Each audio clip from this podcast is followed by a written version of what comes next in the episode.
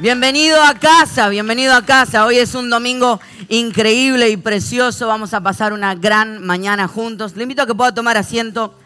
Mi nombre es Ezequiel. Si es tu primera vez con nosotros, esperamos que te sientas súper cómodo, que lo puedas pasar bien. Seguramente hubo algún amigo que te insistió, insistió, insistió, insistió, insistió, insistió, hasta que le dijiste que sí y te hizo sentar en el medio para que no te puedas escapar durante la enseñanza. Pero quiero creer de que mientras hoy hablamos y en los próximos minutos conversamos, Dios va a estar hablando a tu corazón y puedes empezar a tener una conversación con Él. Le damos un fuerte aplauso a las personas que están hoy por primera vez. Bienvenido a casa, bienvenido a casa. Hoy es nuestra última enseñanza de Brilla tu luz. Hemos estado hablando durante todo el mes de la visión de nuestra casa. ¿Por qué dedicamos un mes a hablar de la visión? Porque el gran porcentaje de las personas viven sin una visión. Y si todavía en tu vida no tienes un propósito, no tienes una visión, lo que tienes que agarrar es esto y decir, yo necesito una razón por la cual vivir y dar mi vida. Porque hay personas que respiran pero no viven. Pero yo quiero que en el día de hoy empieces a algo interno a, despertarse y decir, yo necesito una visión, necesito algo por lo cual dar mi vida. Por eso es que la iglesia comienza el año diciendo, esta es la iglesia que queremos ser en este año. Esto es cómo nos queremos ver. Esto es la manera en la que queremos vivir. Y hoy vamos a hablar de la última parte Lucas capítulo 6, de versículos 46 al 49. Está hablando Jesús. ¿Quién está hablando? Dice, ¿por qué me llaman ustedes Señor, Señor y no hacen lo que les digo? Voy a decirles, ¿a quién se parece todo el que viene a mí y oye mis palabras y las pone en práctica? Se parece a un hombre que al construir una casa, al construir una, ¿qué dice? Una, cavó bien hondo y puso el cimiento sobre la roca. De manera que cuando vino una inundación, el torrente azotó aquella casa, pero no pudo ni siquiera hacerla tambalear porque estaba bien construida. Pero el que oye mis palabras y no las pone en práctica, se parece a un hombre que construyó una casa sobre la tierra y sin cimientos, digo conmigo, sin cimientos. Tan pronto como la azotó el torrente, la casa se derrumbó y el desastre fue terrible. Hemos hablado de que queremos brillar todos juntos, en todos lados. Y hoy quiero hablarte de que vamos a brillar hacia el futuro. Brillar hacia el futuro. Así se llama la enseñanza del día de hoy. Oramos juntos, Señor, te damos gracias en esta mañana porque estás en este lugar. Te pido, Dios, que hoy seas tú hablando a través de mí. Que tu espíritu haga lo que mis palabras no pueden hacer. Que sea convencer nuestro corazón, mi Dios. Te pido que hoy instales en nosotros una necesidad de construir hacia el futuro, de construir cosas que duren, que aun cuando no estemos, la gente pueda decir, aquí hay algo que se sostiene y sigue hacia adelante. Te damos gracias, Señor, por esta oportunidad de hacerlo juntos. En el nombre de Jesús, amén. Y amén. Dale un fuerte aplauso a Dios en esta mañana. Cuenta la historia, no sé si es cierta o no, pero es tan linda que quiero contarla igual.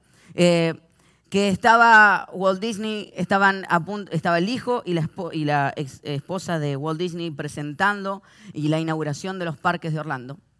Y su hijo se paró a dar eh, uno de los speech inaugurales. Walt Disney ya había muerto en ese momento o sigue congelado, todavía no lo sabemos. Eh, eh, y se paró en ese momento y el hijo dijo, qué pena que mi papá no llegó a ver todo esto terminado bajó y luego subió la esposa o la viuda, en ese caso, de Walt Disney. Se subió y dijo, quiero tomarme el tiempo de poder corregir a mi hijo. Walt vio esto antes que todos nosotros. Y dígame si a veces construir al futuro no tiene que ver con eso. No tiene que ver con, con ver cosas que los demás no están viendo. Construir tiene una clave que es poner el esfuerzo, poner, pero por sobre todo comienza con una visión, comienza con un sueño, comienza con decir, hay algo que veo que otros no ven. Es la capacidad de no decir lo obvio. El gran porcentaje de las personas dicen, yo ve, digo lo que veo. No se requiere esfuerzo, no se requiere sueños, no se requiere fe para describir lo que se ve. Se requiere fe para ver las cosas que no se ven y creer como que pudieran ser. Yo creo una iglesia que está creciendo, que va a seguir avanzando y alcanzando cada día más jóvenes, que las nuevas generaciones van a ser cada vez más parte de esta iglesia. Creo que vamos a seguir avanzando, creciendo y que muchas personas, en vez de sentirse juzgadas, van a entrar por esa puerta, van a sentirse amadas y cambiar su vida para siempre. Es la iglesia que yo veo. es la iglesia que yo veo. Ahora, para pasar de un sueño a que algo sea algo estable, hay que empezar a construir. Diga conmigo, construir. Entonces cuenta la historia que dice que aquel que pone las palabras de Dios en acción se parece a un hombre que construye una casa. Lo primero que quiero hablarte es que nos toca construir. Construir, porque todos somos grandes habladores de nuestros sueños. De hecho, hay gente que cada vez que me encuentro me dice, pastor, tengo un sueño y te cuenta el mismo sueño que hace dos años atrás. Y uno dice, ¿y qué hiciste con el sueño? No, no, lo sigo soñando. Pero hay que transformarlo en acción. Hay que empezar a construir. El otro día estaba hablando con mi mamá, estábamos sentados en, la mesa de, Navidad y le estaba contando una serie que estaba mirando. Estaba yo en la primera temporada y me dice, ah, en la tercera temporada el, protagonista muere. Gracias, mamá. Y, continuó la conversación y, empezamos a hablar de otra serie y unos amigos dicen, ah, yo estoy en la temporada 5 y mi mamá dice, en la temporada 7 el protagonista muere. Ok, ma, ok, o sea, Está bien. Ahora, después me puse a pensar, si bien, gracias mamá por, arruinarme la serie completamente, ya la miro con, tristeza mientras la miro, pero tenemos una, una ilusión de que nadie va a morir. De hecho, me puse a pensar, en algún momento el protagonista, porque nos cuentan una parte de la historia, pero si sigue la historia, en algún momento va a morir, todos van a morir. Hoy estoy inspirador. todos, alguna, o sea, de hecho, vamos a ver Titanic esperando que no mueran. Mueren aunque ambos pudieran haber entrado tranquilamente en la tabla, ella decidió dejarlo afuera a él. Claramente lo sabemos. Había espacio para él en la tabla. Pero él muere también. Vamos esperando que el Titanic no se hunda. Porque tenemos una idea y una expectativa de que vamos a ser eternos. Pero no somos eternos. Somos temporales. Entonces nuestros sueños necesitan empezar a ponerse en acción porque quieras o no vas a dejar un legado en tu vida. Vas a dejar un legado. Bueno o malo, vas a dejar un legado. Estás construyendo ahora el legado que vas a dejar. El problema es que tu legado es eterno, pero tu tiempo para construir el legado es temporal. No vas a estar en esta tierra todo el tiempo. Entonces o empiezas a tomar acción basado en los sueños o vas a morirte dejando un legado que nadie querrá recordar cuál es tu función, cuál es el lugar. Pero tiene que empezar con alguien que diga, yo soy responsable, yo quiero hacerme cargo de las cosas que están pasando. Mi sobrinito estaba el otro día en casa y paso cerca y veo un jarrón roto y le digo, ¿qué pasó? Y su respuesta fue, se rompió. Le digo, solo se rompió. Bueno, o sea, yo pasé cerca y se rompió. ¿Qué capacidad tenemos los seres humanos de hacer las oraciones tácitas. Están así ah, de no poner el sujeto y decir, yo lo rompí. No nos gusta ser responsables de las cosas, no nos gusta ser culpables, pero yo no quiero venirte a ser culpable, quiero venir a hacerte responsable. Yo quiero una iglesia que no se sienta culpable, más irresponsable. Una iglesia que tal vez no sea nuestra culpa que te hayan roto el corazón, pero sí es nuestra responsabilidad acercarte a aquel que puede sanar tu corazón para siempre. No somos los culpables de la depresión que traes, pero somos los responsables de acercarte al Dios que puede sanar tu vida y sacarte de esa depresión y llenarte de vida. No somos los, los, culpables de aquellas cosas que estás viviendo económicamente, pero somos los responsables de acercarte al Dios que es el dueño del oro y de la plata. Somos responsables. Porque cuando uno construye, cuando uno pone una autoridad, cuando uno pone un propósito, cuando uno empieza a construir, uno se da cuenta que tiene un objetivo para vivir. El otro día me preguntaron si escribiese un libro, ¿de qué lo escribiría? Nunca pensé en que pudiera escribir un libro. Puedo escribir como, por ejemplo, las memorias de alguien demasiado bajo y las, las cosas que se ven desde esta altura del mundo. Cosas así pudiera escribir. Pero una de las cosas que le dije, si tuviera que elegir un tópico, si me dijeran, escribe, aunque sea un folleto, un flyer, no sé si me alcanza para un libro, pero aunque sea un flyer, escribiría sobre encontrar el propósito. Porque si algo que me apasiona es empujar a las personas a encuentren su propósito. Porque creo que quien encuentra propósito encuentra todo lo que necesita. A mí me encanta cuando la gente me dice, pastor, escuché una prédica y, y decidí renunciar del trabajo. Y uno dice, wow. Y me dice, ¿y ahora qué? No sé. Pero Pero hay algo que se instala en nosotros que tiene que ver con encontrar el propósito. Porque yo creo que quien encuentra propósito hay muchas cosas que se acomodan en el camino. Porque quien encuentra propósito, hay cambios que estás queriendo hacer en tu vida que no los puedes generar porque estás persiguiendo siempre los cambios en vez de perseguir el propósito. Cantidad de personas en este tiempo que estamos armando esta iglesia que es preciosa, que es un movimiento, que es increíble. Se me hace que me dice, tengo un amigo que va a otra iglesia y me empezó a decir que los tatuajes están mal y me empezó a decir que esto no se hace, que como en la iglesia ustedes permiten esto, que cómo permiten esta música. Y me encanta porque la gente viene mareada a decir, ¿qué hago? Me subí al Uber y la persona me, me atormentó la cabeza, el conductor de Uber me dijo, eso no es así. Y te empiezan a, a decir, ¿qué hago, pastor? Y yo lo que entiendo es que en esta iglesia, como tenemos un propósito tan grande, no perdemos tiempo en tonterías. No perdemos tiempo debatiendo en si tiene o no tienen tatuajes. Tenemos tanto para hacer que con o sin tatuajes necesitamos tus manos, empieza a empujar cosas porque te necesitamos. La pregunta recurrente, ¿y si soy homosexual puedo servir en la iglesia? Necesitamos manos. Mi tarea no es juzgarte, mi tarea no es apuntarte, necesitamos manos. Yo no soy Dios sobre tu vida. Yo no soy la persona que anda apuntando sobre tu vida. No sé qué te dirán en otros lados, pero quien tiene tiempo para criticar es porque tiene demasiado tiempo. Pero cuando tus manos están ocupadas, no hay tiempo de mirar a los costados. Yo quiero una iglesia que esté llena de propósito, que esté llena de cosas por hacer.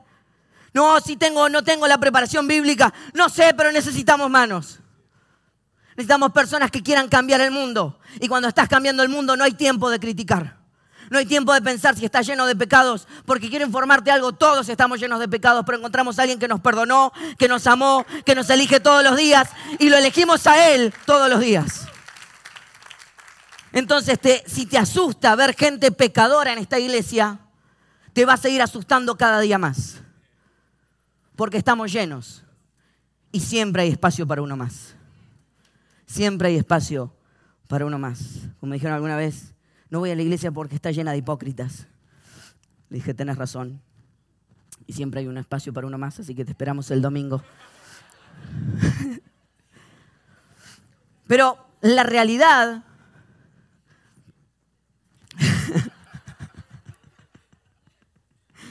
la realidad es que requerimos construir. Pero si leemos la historia, ambos construyeron, el sensato y el insensato.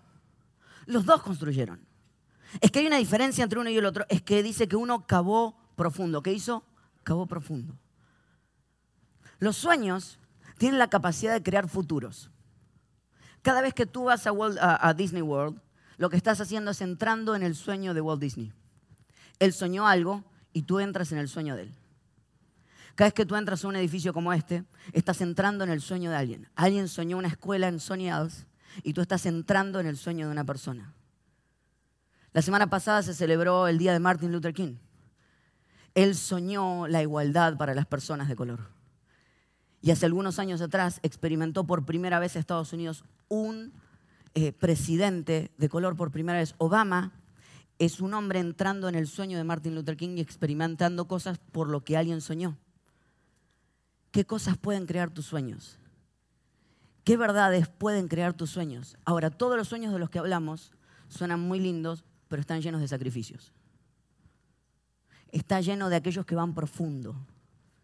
Estaba en México hace unos cinco o seis meses atrás y desde el hotel me di cuenta que, que estaba contemplando ante mis ojos un gran edificio.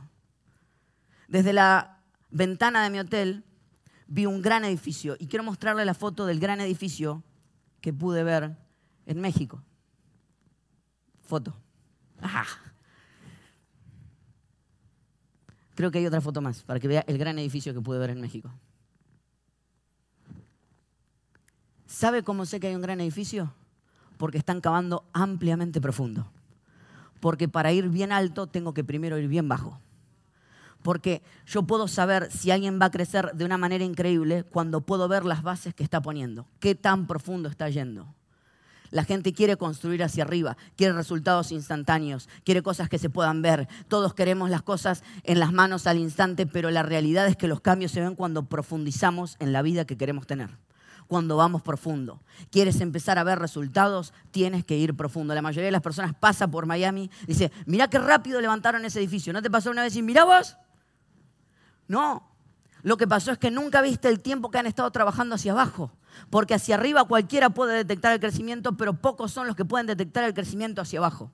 Todos, todos, podemos detectar las cosas que están pasando hacia adelante, pero nadie puede ver las cosas que vamos profundo. Por eso este año establecimos proyectos en nuestra casa que significan ir profundo.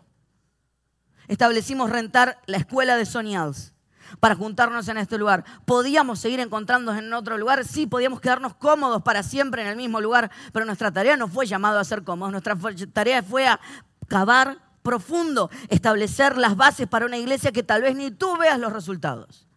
Ahora, cavar, ir profundo, cuesta. Rentar esta escuela nos cuesta aproximadamente dos mil dólares por domingo.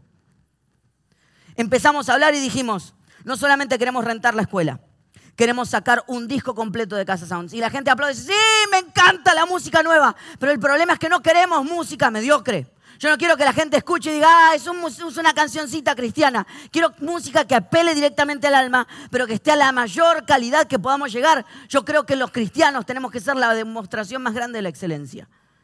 Entonces, todo eso lleva dinero. Establecimos que este año queríamos hacer grupos de amigos. ¿Qué son los grupos de amigos? Van a ser grupos a través de toda la ciudad, en cafés, en casas, donde vas a poder encontrarte con 10, 15 personas alrededor de toda la semana. Vas a encontrarte con ellos, van a orar los unos por los otros, van a poder profundizar en lo que hablamos, pero por sobre todo va a crecer tu amistad, porque queremos ir profundo en los amigos que tienes, porque queremos ir más para abajo, porque queremos que crezcas bien y para crecer bien tienes que estar bien rodeado. Establecimos que queríamos hacer una conferencia. ¿Por qué queríamos hacer una conferencia? Para traer a los mejores eh, pastores y predicadores y personas que nos saquen brillo, que nos hagan brillar realmente, que nos preparen para el año que viene, para empezar a trabajar en lo profundo. Hay cosas en tu vida que estás trabajando en lo profundo semana tras semana. Y por último, dijimos que queríamos abrir un sector que se llame CPR. Y no es que vamos, a una persona me dice, pastor, yo tengo los muñequitos para darle vida. No es ese CPR. Se llama crecimiento personal responsable. Queremos darte los recursos para poder ir profundo en tu vida. Y yo no quiero dar recursos para alguien que está pasando en adicciones o alguien que necesita consejería porque está pensando en suicidio y dar decir, ay no, abrimos un grupito de oración nada más.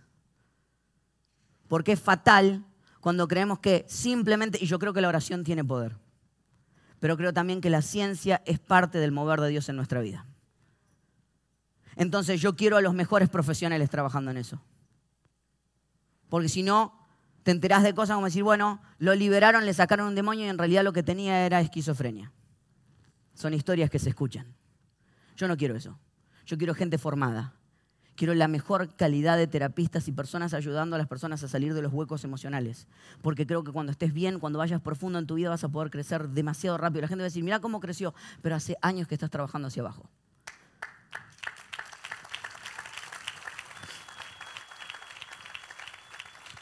Ahora, es más fácil ser parte de una iglesia en la que todo está listo.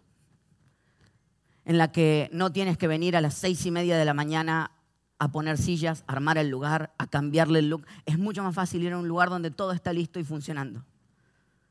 Es mucho más fácil. Pero si algo que yo descubrí en mi vida es que lo fácil no es interesante. Yo quiero una iglesia en la que pueda meter las manos en la tierra y disfrutar de las cosas. Tengo miedo cuando digo ejemplo. La otra vez dije fuego y se me prendió fuego un carro de Digo, tierra, en cualquier momento viene un camión con tierra. Pero sueño con poder ser parte del proceso. Que dentro de años puedas decir, yo estaba cuando estábamos en la escuela de Sony Cuando esa escuela parecía que nos quedaba grande, hoy nos queda chica. Yo quiero ser parte de aquellos que son del día a día. No quiero ser parte de algo armado, quiero ser parte de los que arman las cosas. Y hablaba alguna vez con los jóvenes de la iglesia, triste es cuando empezás a llamar a los jóvenes jóvenes porque significa que estás cruzando para el otro lado. Pero hablaba y les decía, muchos de ellos están en esta casa y son parte de esta iglesia porque tal vez cuando hubo un campamento y ellos no lo podían pagar, alguien de la iglesia se levantaba y decía, yo te voy a pagar el campamento. ¿Y sabes qué pasa? Es que muchos de los que están, puede que sus padres tenían la plata para ir al campamento, pero no estaban dispuestos a pagarle un campamento cristiano a uno de sus hijos. Y hubo gente en esta iglesia que se paró y dijo, mira, yo no sé quién eres, pero yo creo en tu vida y creo en lo que estás haciendo. Y su vida fue cambiada para siempre. Y hay familias que hoy fueron cambiadas por la vida de ese hijo en el que tú invertiste alguna vez. Pero me encanta cuando jóvenes que alguna vez fueron a sobrevivientes, fueron a un campamento y fueron becados, vuelven y me dicen, ahora es mi tiempo de becar a alguien más. Porque mi pregunta no es cómo llegamos hasta aquí. Mi pregunta es cuál es la iglesia que vamos a construir basado en tu generosidad en el día de hoy. Porque tú estás sentado en la generosidad de otras personas. ¿Habrá iglesia dentro de unos años? ¿Habrá algo, habremos construido algo que perdure o dure o nos habremos quedado absolutamente con todo lo que teníamos en la mano simplemente disfrutando? Cavar lleva tiempo, lleva trabajo, lleva economía. Te estoy hablando del futuro de la iglesia y no puedo decirte, ay, lo vamos a pasar bien. No, tiene que ver con que si nos comparamos con personas como Martin Luther King, hablamos de personas que caminaron por situaciones difíciles para cumplir sus sueños. Y yo quiero ser de aquellos que están dispuestos a dejar toda la vida por la iglesia que estamos haciendo. Creo que podemos llegar a ser la iglesia que Dios soñó para nosotros. Pero por sobre todo, quiero que podamos llegar a ser la iglesia de las futuras generaciones. Que cuando ya no estés en esta tierra, todavía se siga hablando de lo que tú diste y aportaste. Tal vez tu nombre no será recordado, pero el nombre de Cristo será recordado hasta el último día. Por cavar profundo, por cavar profundo, por ir hacia abajo. Y lo último, dice que, si se dan cuenta, Vamos a leer juntos el, versículo 49. Dice, pero el que oye mis palabras y no las pone en práctica, se parece a un hombre que construyó una casa sobre la tierra. ¿La construyó sobre qué?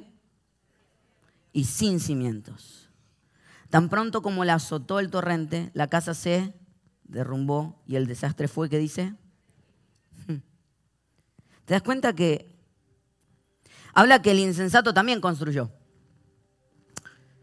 Porque a veces creemos que construir es la primera parte nada más. Es decir, solamente... No, no, no, todos construyen. Todos construyen. Todos quieren brillar. Todos quieren soñar. Pero la realidad se ve si las construcciones toleran las tormentas. Y no tiene que ver con lo lindo que está por fuera, tiene que ver con la raíz que va hacia abajo. La clave está en ver qué tan profundo hay una raíz. Dice, porque el insensato también construyó, pero cuando le pegaron las primeras tormentas no duró nada. Este es un pasaje que suelo usar cuando predico para personas que se están casando. Entonces jóvenes me dicen, ¿de qué nos va a predicar? Te quiero hablar de que las tormentas van a venir sobre tu vida. Soy una persona muy inspiradora en las bodas. Van a venir tormentas sobre tu vida. Porque es verdad, porque lo más real es que a todos nos gusta ver las fotos de Instagram. Yo puse ayer una foto con mi esposa dándonos un beso. Y dice, ay, goals, hashtag goals. Pero la gente lo que cree es la foto. Pero hay historia detrás de la foto. Hay años de estar juntos. Hay tormentas que hemos pasado juntos. La foto no te lo cuenta, pero yo te lo puedo contar. Todo matrimonio que tuve feliz hoy tiene cicatrices por todos lados. Porque los matrimonios reales son aquellos que toleran las tormentas, no porque saben ser fuertes, sino porque fueron profundos y pusieron un cimiento profundo. Había una película alrededor de los... Si le dan un fuerte aplauso, de lo bien fuerte. Es ir profundo. Allá por los 80 había una película que se llamaba Money Pit, que era, no me acuerdo de los actores, pero me acuerdo que era un matrimonio que estaba recién casado y compraba una, mansión gigante. Y, no se daban cuenta que la, mansión estaba llena de, de rupturas. Entonces, uno empieza a ver, y la película es muy graciosa porque ellos abren las canillas, por ejemplo, de la tina, y la tina se llena de agua y se cae de piso a piso. De repente ven que se caen los árboles en, el, eh, por atrás. Y toda la película tiene que ver con ellos tratando de decir, bueno, no importa, vamos a arreglar la casa. Y siguen arreglando la casa, y siguen arreglando la casa, y siguen arreglando la casa. Y la última escena de la película es de 1980, así que le puedo contar el final. se mueren. No, mentira.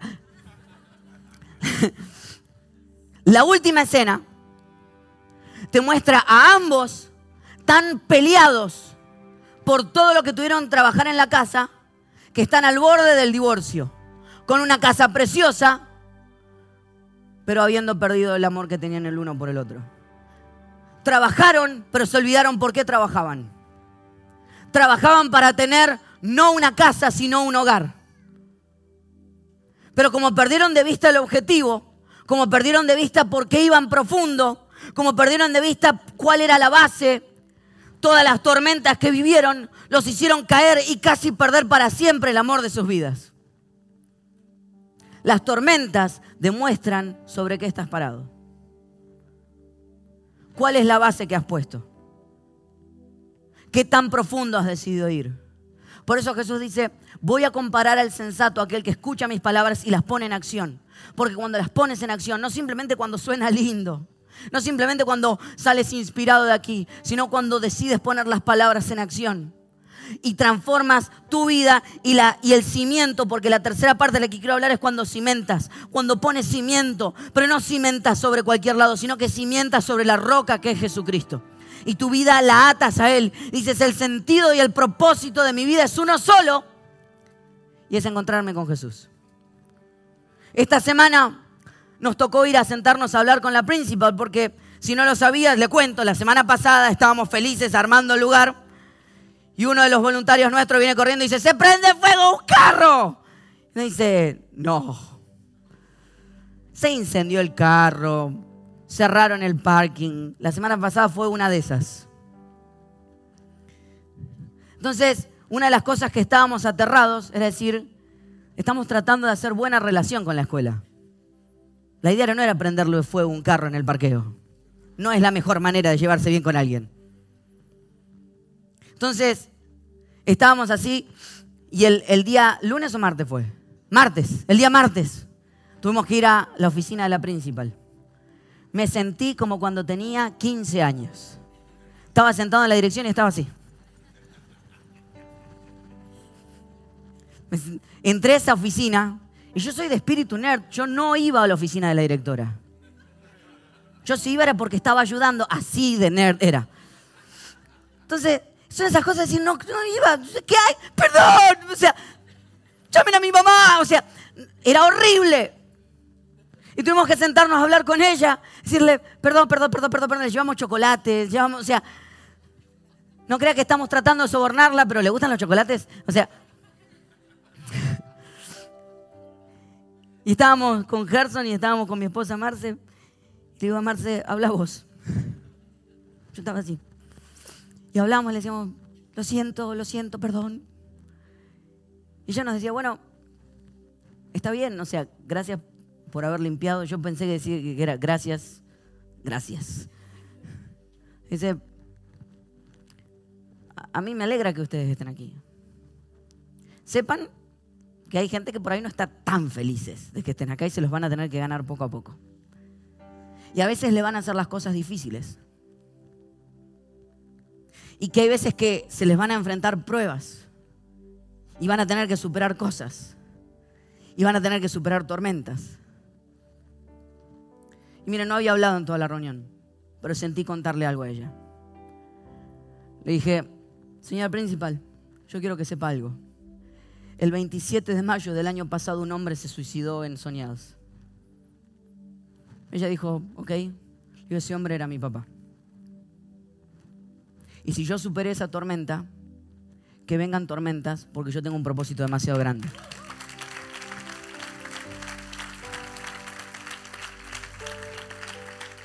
Convencer gente yo no tengo que convencer a nadie, yo tengo un propósito. Y cuando una iglesia tiene, y yo no tengo solo el propósito, cuando una iglesia tiene un propósito de gritar no la muerte, sino gritar la vida. Y decirle a las personas que tenemos un propósito, no me importa dónde nos tengamos que reunir, si nos tenemos que reunir en un parqueo en el medio de la calle, tenemos un propósito, fuimos llamados a un lugar y si lo superamos una vez, lo podemos superar otra vez, porque las tormentas no demuestran de qué estás hecho, sino sobre qué estás parado. Y nosotros estamos parados sobre la roca que es Cristo. Nos paramos sobre Él. No venimos aquí porque las cosas nos quedan cómodas. Venimos a Él porque Él hizo la vida, Él dio la vida por nosotros, crucificado en una cruz, para que yo tenga salvación. Pruebas. Háblenle de pruebas a mi Salvador. Entonces cuando yo tengo que pasar pruebas, lo que me recuerdo es que alguna vez hemos pasado las pruebas más fuertes de nuestra vida y estamos de pie. Pero no estamos de pie porque somos fuertes, sino porque Dios se hace fuerte en nuestra propia debilidad.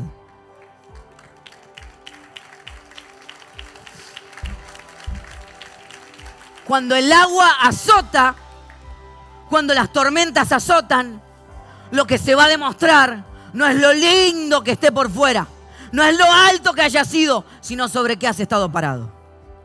Y yo quiero una iglesia que esté parada sobre Jesús que tengamos bases tan profundas, que haya personas que digan, yo necesito encontrarme con Dios. Tenemos propósito, iglesia. Y si tenemos propósito, sabemos a dónde vamos. Si sabemos a dónde vamos, no estamos llamados a detenernos, sino a seguir empujando. Por eso, hoy es el día donde como casa, como iglesia, no solamente ponemos palabras, sino que nos ponemos en acción. Decimos, mi Dios, ¿qué hay que hacer? ¿Dónde pueden ser útiles mis manos? ¿Dónde puede ser útil mi economía? Porque yo no quiero construir algo para mí. Porque el día que construya algo para mí, vienen las aguas, me lo tiran y no me queda nada. Quiero construir algo para futuras generaciones. Que cuando vengan las aguas, vengan las tormentas, digan, se mantuvieron firmes. Quiero dejar algo construido para el futuro. Y eso es lo que quiero desafiarte en el día de hoy. A que construyas hacia el futuro. El futuro es lindo, es increíble, pero está en tus manos. Es mentira de que el futuro es incierto. El futuro es tan cierto como que Dios es todopoderoso y que te dejó a ti en la tierra para hacer cosas. Y que el futuro le pertenece a aquellos que se preparan para Él hoy. Y yo me quiero preparar para ese futuro hoy. Yo quiero ser de los que participan, de los que dicen, mi Dios, esta es mi iglesia, esta es mi casa, este es mi sueño, esta es mi visión. Si yo soy parte, yo quiero dar mi vida hasta el final. Por eso en un momento nada más te voy a desafiar a que participes con tu generosidad de lo que llamamos Casa Plus. Que seas de aquellos que dicen, yo me comprometo mensualmente, semanalmente a sostener los sueños de esta casa. Vamos a acabar profundo. Amor, nunca me falla tu amor.